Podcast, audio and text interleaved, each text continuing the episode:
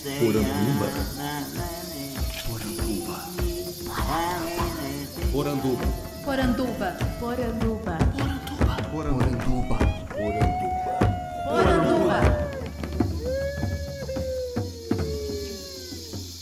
Bem-vindos à nossa Poranduba, o podcast sobre as histórias fantásticas do folclore brasileiro. Eu sou Andreoli Costa, o colecionador de sacis, e serei seu guia. E no programa de hoje eu quero fazer uma coisa que há muito tempo me pedem. Responder as perguntas mais básicas sobre folclore. Esse vai ser um verdadeiro faque folclórico, onde vocês vão poder descobrir o que é que é folclore, o que é a diferença entre mito e lenda, enfim, é um episódio perfeito para que os diálogos se estabeleçam. Não tinha como eu fazer um programa desse tipo se eu não tivesse a participação de vocês. Então, ao longo da semana, eu fiz uma chamada nas minhas redes sociais pedindo para que vocês mandassem mensagens para o meu WhatsApp, o 51 98107 8785 e as mensagens de áudio que eu recebi, juntei todas e vou responder nesse programa que começa agora. Vamos lá?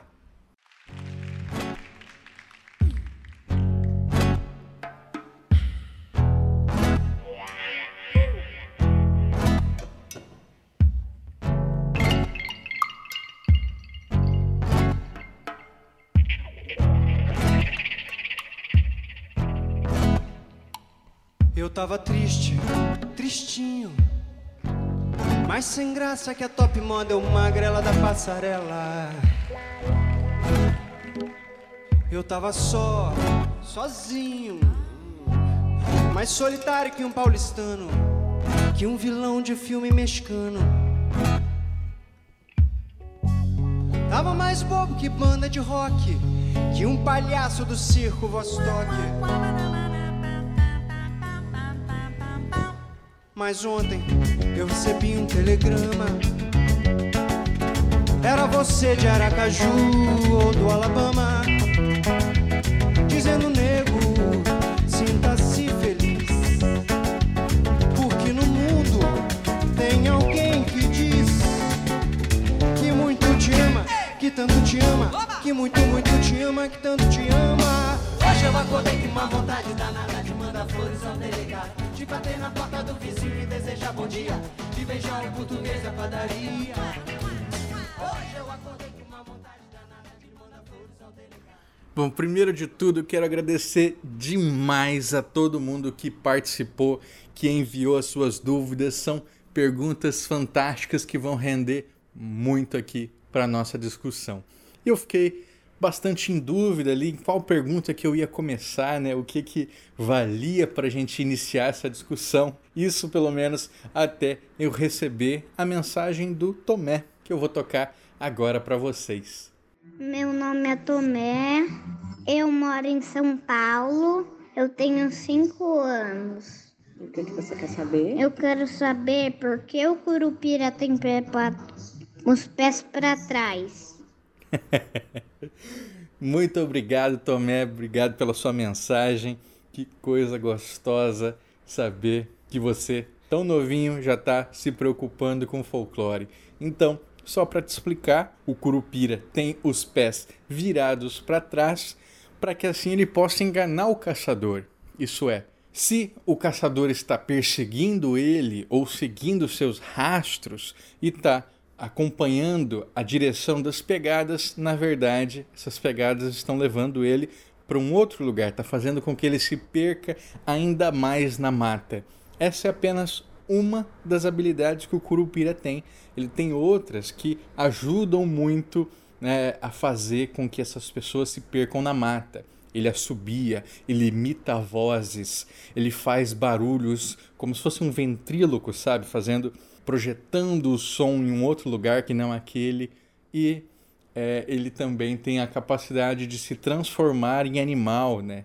E de transformar outras coisas em animais. Então é muito famosa histórias, por exemplo, de um caçador que vai caçar e ele acaba sem querer atirando no seu amigo que estava ali caçando junto com ele, porque o Curupira fez com que ele se enganasse e achasse que o amigo era um animal. E ele foi lá e acabou ferindo seu companheiro.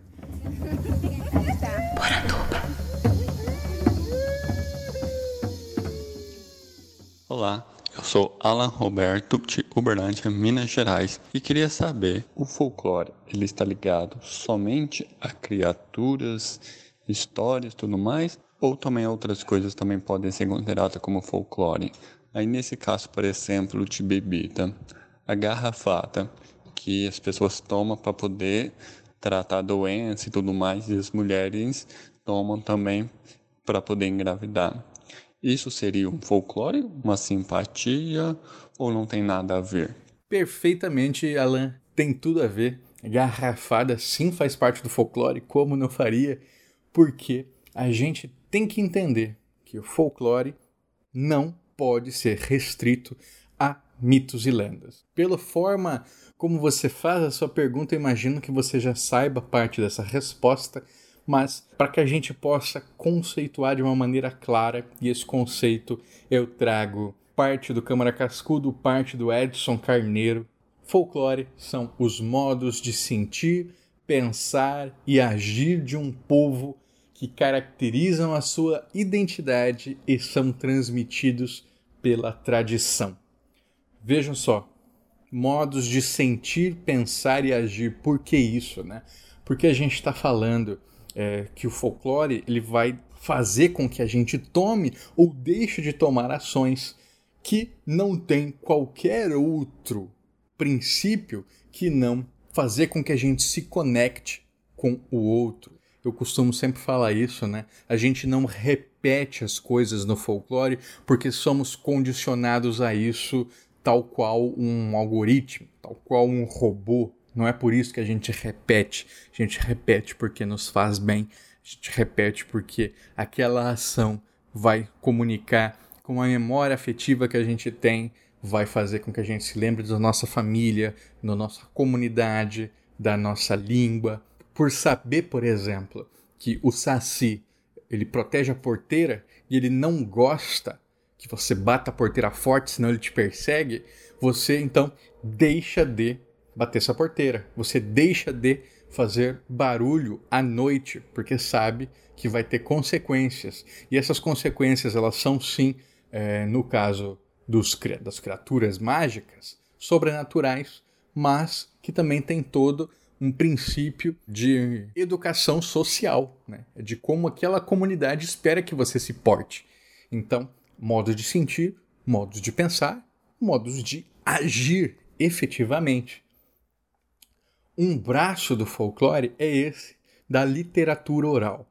Literatura oral é aquilo que é, a gente considera como contos, lendas, mitos, parlendas, parlendas do tipo Hoje é domingo pé de cachimbo, isso é uma parlenda.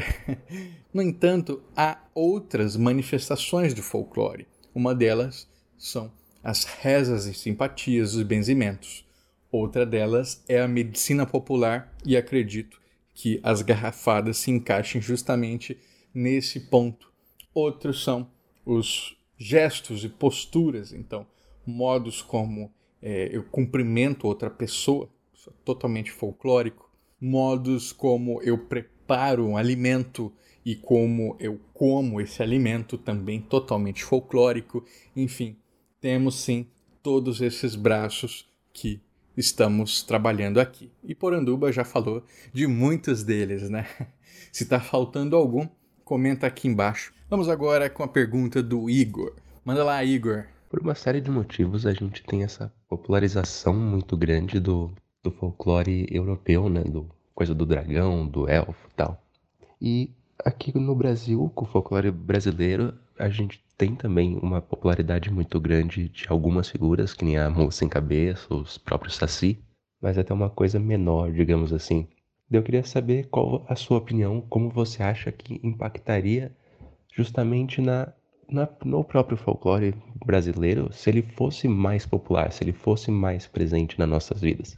Olha, isso que o Igor fala, ele nos dá abertura para falar de uma coisa bem interessante. Né? Ele faz esse comparativo entre folclore europeu e o folclore brasileiro, que bom que você usa esses termos, porque é muito comum que as pessoas leigas elas façam uma divisão inexistente entre o que é de fora e o que é de dentro, sendo que o que é de fora é mitologia e o que é de dentro é folclore. É, vamos com calma. Acabamos de falar que mitos e lendas integram o folclore a partir desse braço da literatura oral. E isso vale para o mundo inteiro. O que acontece muitas vezes é que a palavra folclore ela tem um lastro aqui no Brasil de coisa menor, infantilizada, desinteressante, de pessoas ignorantes, infelizmente, né? Isso acontece e com isso é, há essa divisão. Então, se a gente tenta falar de uma coisa que é legal, vamos chamar de mitologia, né? Já ouvi muita gente falando isso. Ah, eu prefiro chamar de mitologia brasileira. É, tá bom, você pode chamar, mas é, você está falando de uma coisa que integra o folclore. Então, assim, se a gente for pensar folclore, temos muito mais elementos para trabalhar do que mitos e lendas. Então, você não está substituindo um termo para o outro, você está é, limitando esse termo a partir do que você está querendo trabalhar. E agora, quanto à pergunta do Igor, acho que o que mais me deixa contente de ouvi-la é que ah, o objetivo não é fazer com que o folclore brasileiro seja mais conhecido no mundo, mas sim de fazer com que ele seja mais conhecido aqui dentro. E eu acho que ele sendo mais conhecido aqui dentro, a gente vai passar a se reconhecer mais, porque a partir do folclore a gente consegue fazer desdobramentos para entender melhor sobre a nossa história, sobre a nossa cultura, sobre o porquê que a gente faz isso faz aquilo, sobre as pessoas que morreram né, em revoluções para que a gente possa fazer as coisas que fazemos hoje. O folclore nos permite relembrar isso tudo. Então, conhecer folclore é conhecer mais sobre nós. Olá, sou Marlon Luiz, de Uberlândia, Minas Gerais. Eu gostaria de saber se existe alguma história, alguma lenda que é contada em diferentes regiões do Brasil, exatamente a mesma história, o mesmo enredo, o mesmo teor principal, mas mudando apenas talvez o nome do personagem principal ou alguns aspectos da história. Obrigado. A, per a pergunta do Marlon ela é bem interessante porque ela basicamente descreve como funcionam realmente as trocas culturais do folclore. Existe um mito norteador e a partir dessa versão do mito ele vai sofrendo transformações a partir de cada região. O Vladimir Prop, no seu livro Morfologia do Conto Maravilhoso, ele falava uma coisa bem interessante, né? Que as histórias elas podem se transformar a partir de elementos que a gente nem imagina. Por exemplo, a topografia. Eu acabo mudando a história por causa da minha, do meu terreno. Se eu conto uma história num lugar onde a temperatura é calor absurdo, né, não faz sentido que eh, os personagens estejam passando aquele frio invernal europeu. Então isso tudo vai fazendo com que histórias, mesmo que tenham vindo lá da Europa, elas vão se transformando. Então o próprio Câmara Cascudo ele vai dizer o Saci do Centro-Oeste não é o mesmo que habita o sul do Brasil, porque a cultura do povo ela não é a mesma e ele vai transformando esse próprio mito em versões locais. Vou abrir aqui um parênteses para falar da distinção entre mito e lenda. A gente pergunta, né? É bem fácil, gente. Olha só. Mito é uma constante universal. A lenda ela é um ponto fixo no tempo e no espaço. O que isso quer dizer? Quer dizer que a lenda ela diz respeito a um acontecimento histórico em um período meio que determinado, em uma região determinada, e você não consegue descolá-la dali. Então, por exemplo, a lenda da Salamanca do Jaral, ela acontece no Morro do Jaral, no Rio Grande do Sul. Não faz sentido eu deslocar a lenda da Salamanca do Jaral do Cerro do Jaral, não é verdade? então, é, por isso é uma lenda. Se vocês quiserem fazer a distinção entre mito e lenda, sempre pensem nisso. Eu consigo tirar essa criatura daqui? Eu consigo tirar ela desse tempo? E se a resposta for não, então é uma lenda. Mais uma pergunta agora do nosso ouvinte Alan Roberto. O Alan, ele nos pergunta: Uma série sobre o folclore brasileiro tipo igual a Netflix quer fazer, não iria padronizar o folclore? Não ia criar criaturas com formas específicas, histórias específicas? Essa dúvida que ele traz, ela é bem interessante porque ela é basicamente o que todo mundo fala sobre Monteiro Lobato, que Lobato criou versões estanques dos mitos do Saci, da Cuca, enfim, de todos aqueles que aparecem nos seus livros. Isso não é uma verdade propriamente dita. Quem faz isso é menos Lobato e mais a televisão. As suas adaptações elas criam é, uma estética para os mitos que é difícil de fugir. Então, por exemplo, o Saci no livro ele tem as mãos furadas. Nenhuma adaptação televisiva do Saci teve as mãos furadas. Então, por isso, não é das versões que as pessoas mais se lembram. Também a Cuca nos livros, ela não é descrita daquela forma, né?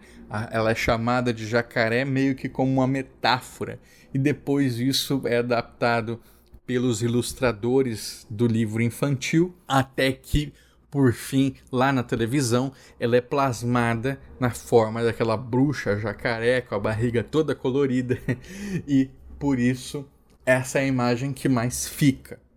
Então, é possível que a partir da mídia a gente fixe imagens no folclore? Sim, isso é muito possível e isso acontece. Eu lembro de um artigo do Egon Schaden, por exemplo, ele foi analisar é, o mito do Jaci de Aterê em uma comunidade guarani lá em Mato Grosso do Sul. E ele encontra assim que o Jaci de Aterê ele é, um, ele é um mito de um indígena branco, é, loiro, com um cajado dourado e que realiza grandes feitos.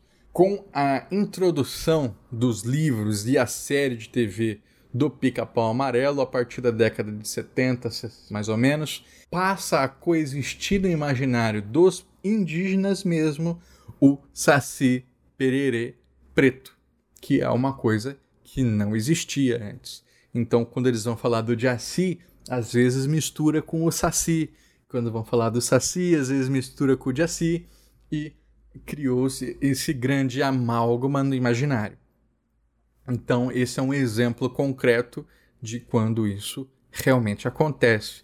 Então, ao mesmo tempo que você está divulgando uma manifestação folclórica pela mídia, você também está é, divulgando uma versão. E essa uma versão acaba dominando o imaginário e fazendo com que ele fique, sim, mais estéreo. Como é que a gente responde a isso? Produzindo mais, fazendo mais histórias, fazendo com que versões diferentes circulem. Com isso, a gente vai sempre preservar o que é mais bonito no folclore, que é a sua riqueza, a sua diversidade.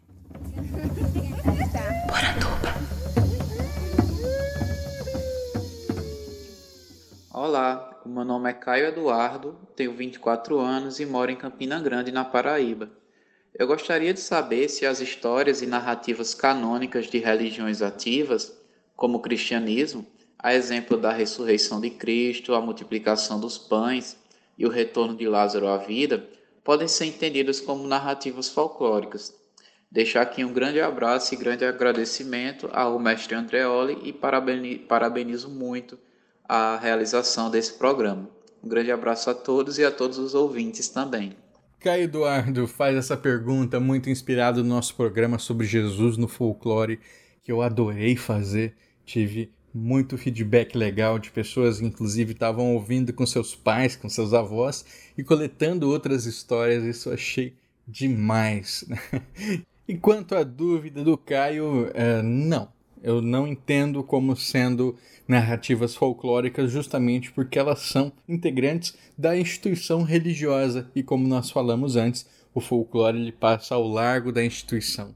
Se é aceito pela igreja como parte integrante do dogma, então é outra coisa.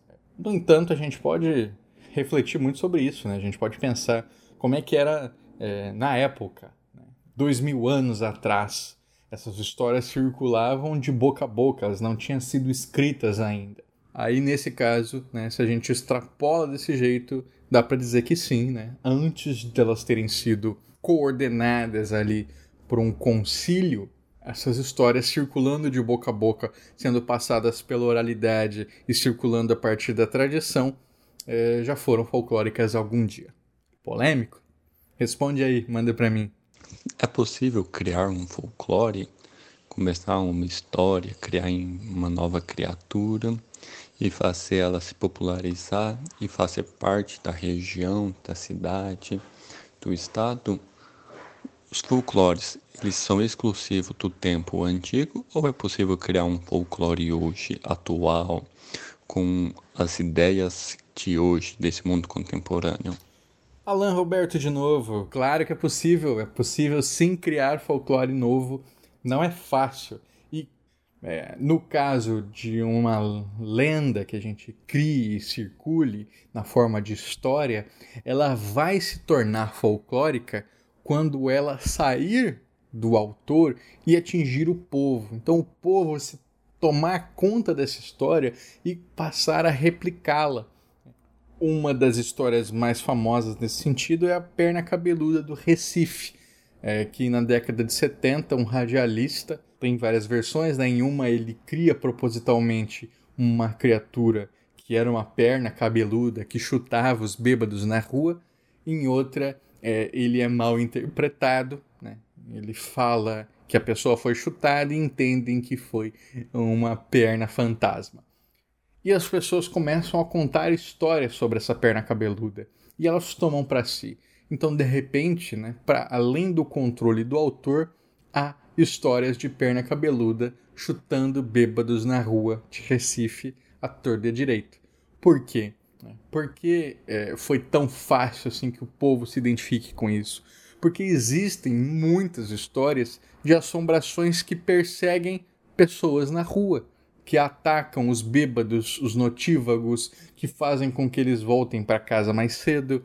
É, isso é muito parte daquele folclore funcional, né? Que tenta passar os valores da comunidade para o povo. Então, assim, se a comunidade quer que você é, não traia sua esposa, muito mais facilmente vai se espalhar histórias de assombrações que perseguem os maridos que são adúlteros se isso não é um valor da comunidade, se, é, vamos dizer, é uma comunidade onde a monogamia não é instituída, é muito mais difícil que um mito como esse se institua. Então, é possível sim criar um folclore novo, um mito novo, no caso, que eu estou dando exemplo aqui, mas ele só vai funcionar porque já existe um arcabouço arquetípico muito forte antes né, que o fundamenta. E as pessoas vão uh, aceitar essa nova forma, porque já tem ali algo muito mais antigo que o mobiliza.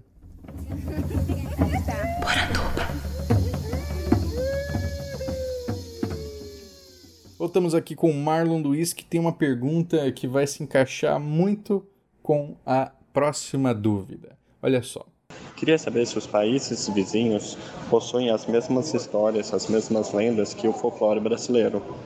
Se os países que fazem divisa ali na região Amazônia, ou, por exemplo, os que fazem divisa no, na região do Pantanal, se possuem os mesmos personagens. Sim, Marlon. Eu tenho um programa, inclusive, que eu falo sobre isso, né? Que chama Mito e Migração. A gente pode pensar que a territorialidade do mito é a mesma territorialidade do povo. Então, é, se vamos pensar Corumbá e Bolívia, né? Corumbá, Porto Quirraro na Bolívia. Corumbá fica ali no Pantanal Sumatogrossense, Porto Quirraro é a cidade de fronteira imediata que ela faz ali com a Bolívia. Os bolivianos, eles vêm para Corumbá o dia inteiro, eles trabalham lá, depois eles voltam. Os corumbaenses, por sua vez, também fazem muitas compras do outro lado da fronteira, que é mais barato, né, que tem toda aquela questão. Então, as territorialidades entre esses dois, essas duas cidades é, fronteiriças, elas são expandidas para além dessa aduana colocada pelo governo. Assim também funcionam com os mitos Eu lembro que lá em Corumbá mesmo, eu conheci no SESC uma moça que ela estava fazendo é, um trabalho de, de pesquisa no mestrado com crianças de escolas indígenas bolivianas. E elas conheciam o Saci. E elas falavam do Saci Pererê, mesmo ele não sendo um mito comum na Bolívia, né? Se a gente sai ali da região, com certeza eles não vão conhecer essa criatura. Um mito que é, eu notei que é bem comum na América Latina e que vai chegando no Brasil pelas fronteiras é o do assoviador, que eu tratei já no programa é, juntamente com a Llorona, que se chama o Silbon. Né? O Silbon, na forma de o assoviador, ele chega ao Brasil também na forma de desse assovio de pássaro que traz mau agouro, né? Então essas histórias que são sim muito mais comuns lá do outro lado, né? acabam chegando até nós justamente pelo influxo migratório. Oi, Andrioli, aqui é a Mayara Lista, do Rio de Janeiro. Eu ouvi alguns episódios no Pranduba sobre um mito do mexicano que é a Llorona.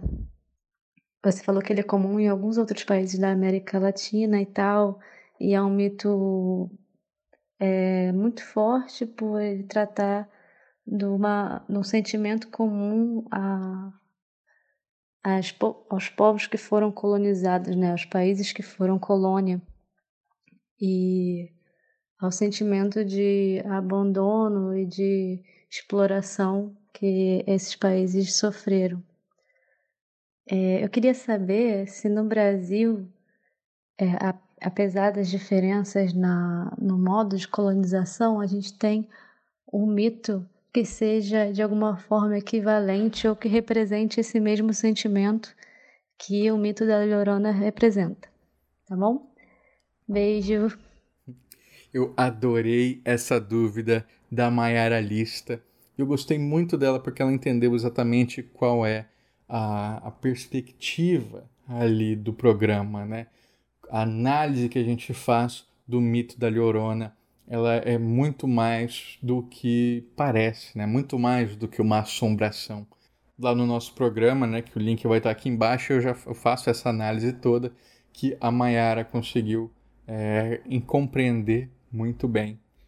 E essa dúvida que ela coloca é uma dúvida muito complexa. Eu pensei bastante e em questão de mito que manifesta essa resistência colonial, eu não consigo de verdade pensar em outro que não seja o Saci. A gente já falou bastante sobre o Saci aqui. Sei que vocês conhecem muito dele. Quem não conhece, episódios 9 e 10 são totalmente dedicados a esse mito que mobiliza esse desejo de resistir ao poder instituído a partir do engodo, do riso, do deboche. Então as respostas que a gente encontra aqui são outras, né? O Saci ele ele chora também, né, na forma do passarinho sem fim. Isso é bonito. Ele tem o seu momento de tristeza, de lamúria, e quem escuta o choro do Saci é, fica com azar.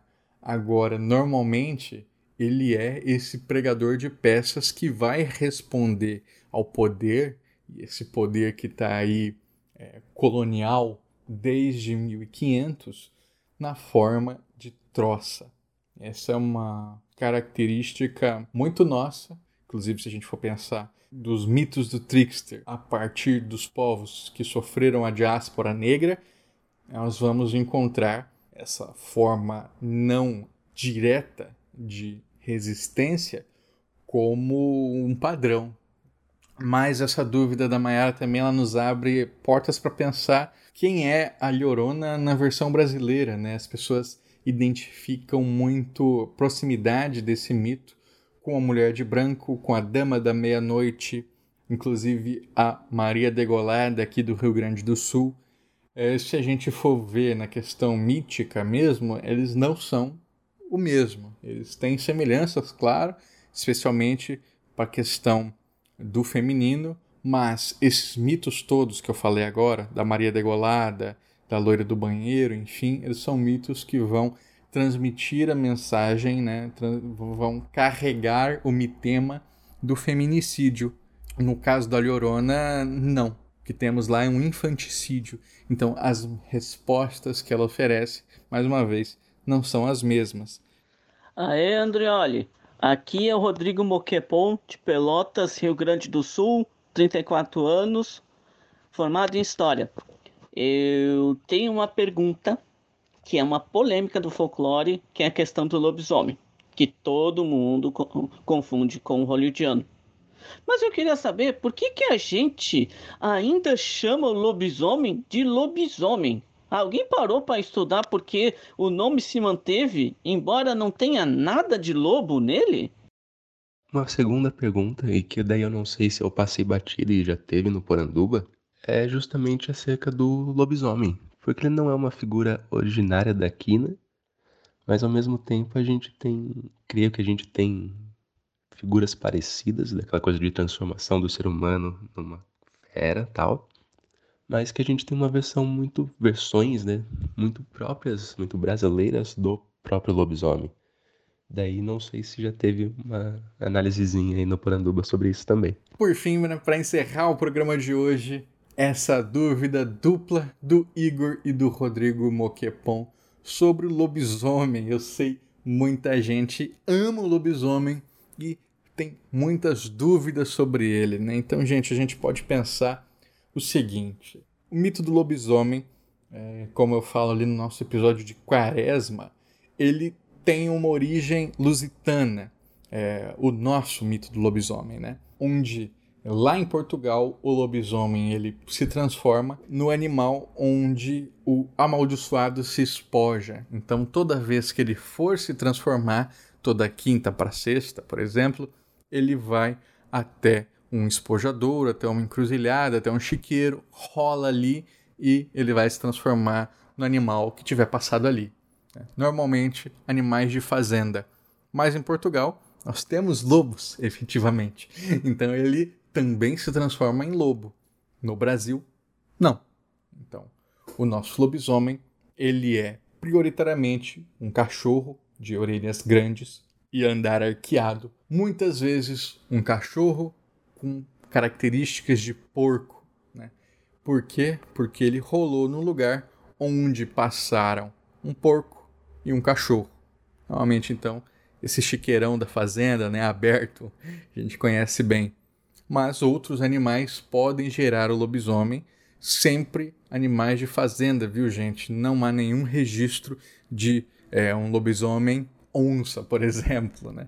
Porque não quero me estender nessa explicação que eu já dei lá no programa passado, mas é basicamente porque esse mito do lobisomem português que a gente tem é, e trouxe aqui para o Brasil, ele diz sobre esse medo que a gente tem do que é próximo a nós, né? daquilo que é próximo a nós, que parece ser inofensivo e que se revela violento. Pode ser o animal da fazenda, pode ser o nosso pai, pode ser o nosso irmão, pode ser o amigo íntimo da família. Ele que vai nos cometer um mal, ele que vai se revelar brutal. E esse é o significado do mito do lobisomem. E aí o Rodrigo pergunta por que, que ele continua sendo lobisomem, né? é uma ótima questão. Ele continua pela porque ele não está fugindo da sua origem portuguesa, né? Ele lá temos lobisomens porcos, cachorros, é, ovelhas, touros, cavalos. Aqui também, aqui o que a gente não tem é o lobo. Então ele continua seguindo ali a sua tradição, só que perde um elemento foi até interessante, né, que esses dias a gente viu ali no, na própria página do colecionador de sacis a questão dos paraenses que costumam chamar o lobisomem porco de vira-porco. Né? Eu lembro de ter conversado com o Otoniel Oliveira, que é um animador lá que fez as Icamiabas, e ele tem um episódio dedicado aos viras, né? Então, assim, se você se transforma onde passou um porco, é um vira-porco. Se é onde passou um gato, é um vira-gato. E assim por diante, né? Então, é, eu gosto também dessa solução paraense, né? Chamar, então, não de lobisomem, mas de chamar de vira. Não duvido que, inclusive, isso tem algum. Isso continua tendo alguma influência portuguesa. Belém, sabemos, né? Tem uma influência lusitana fortíssima.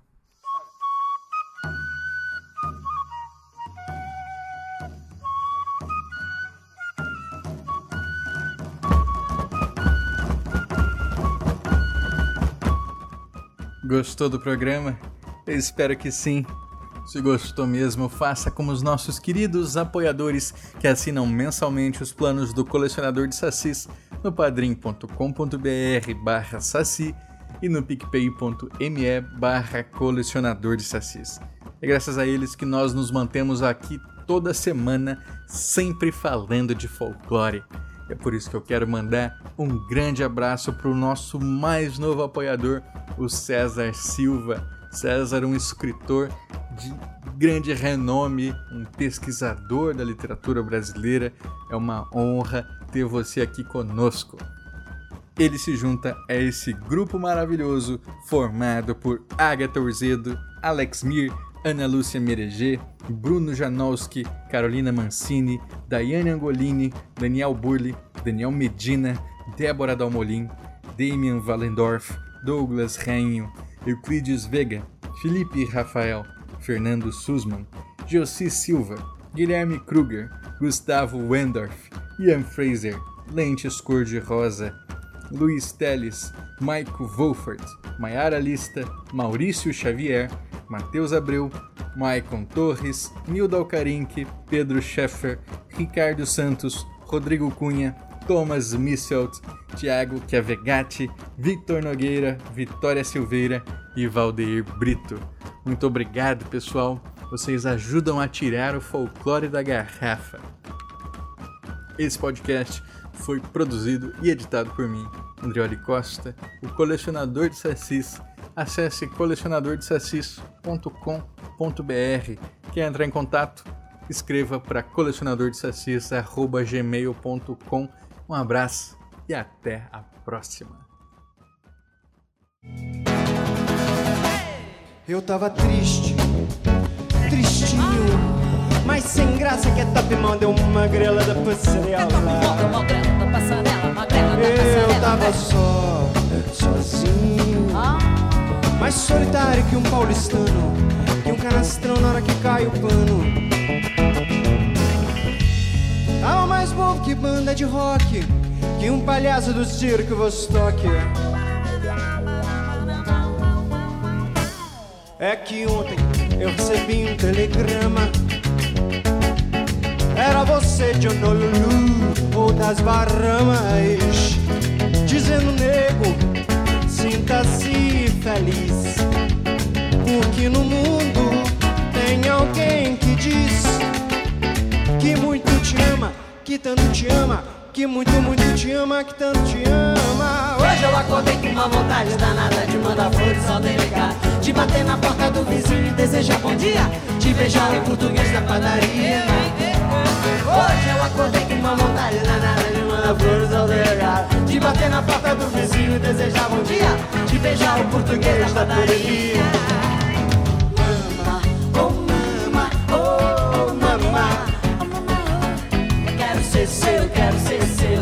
Seu,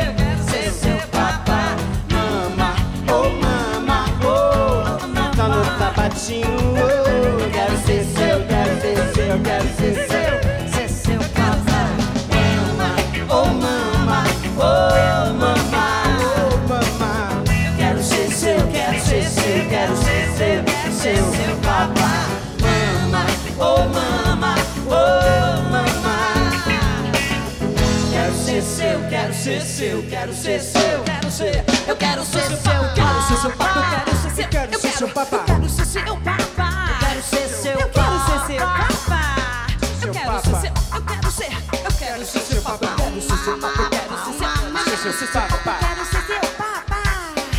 Deixa que digam, que pensem, que falem. Quero ser seu papá. Eu quero ser seu papá. Quero ser seu papá.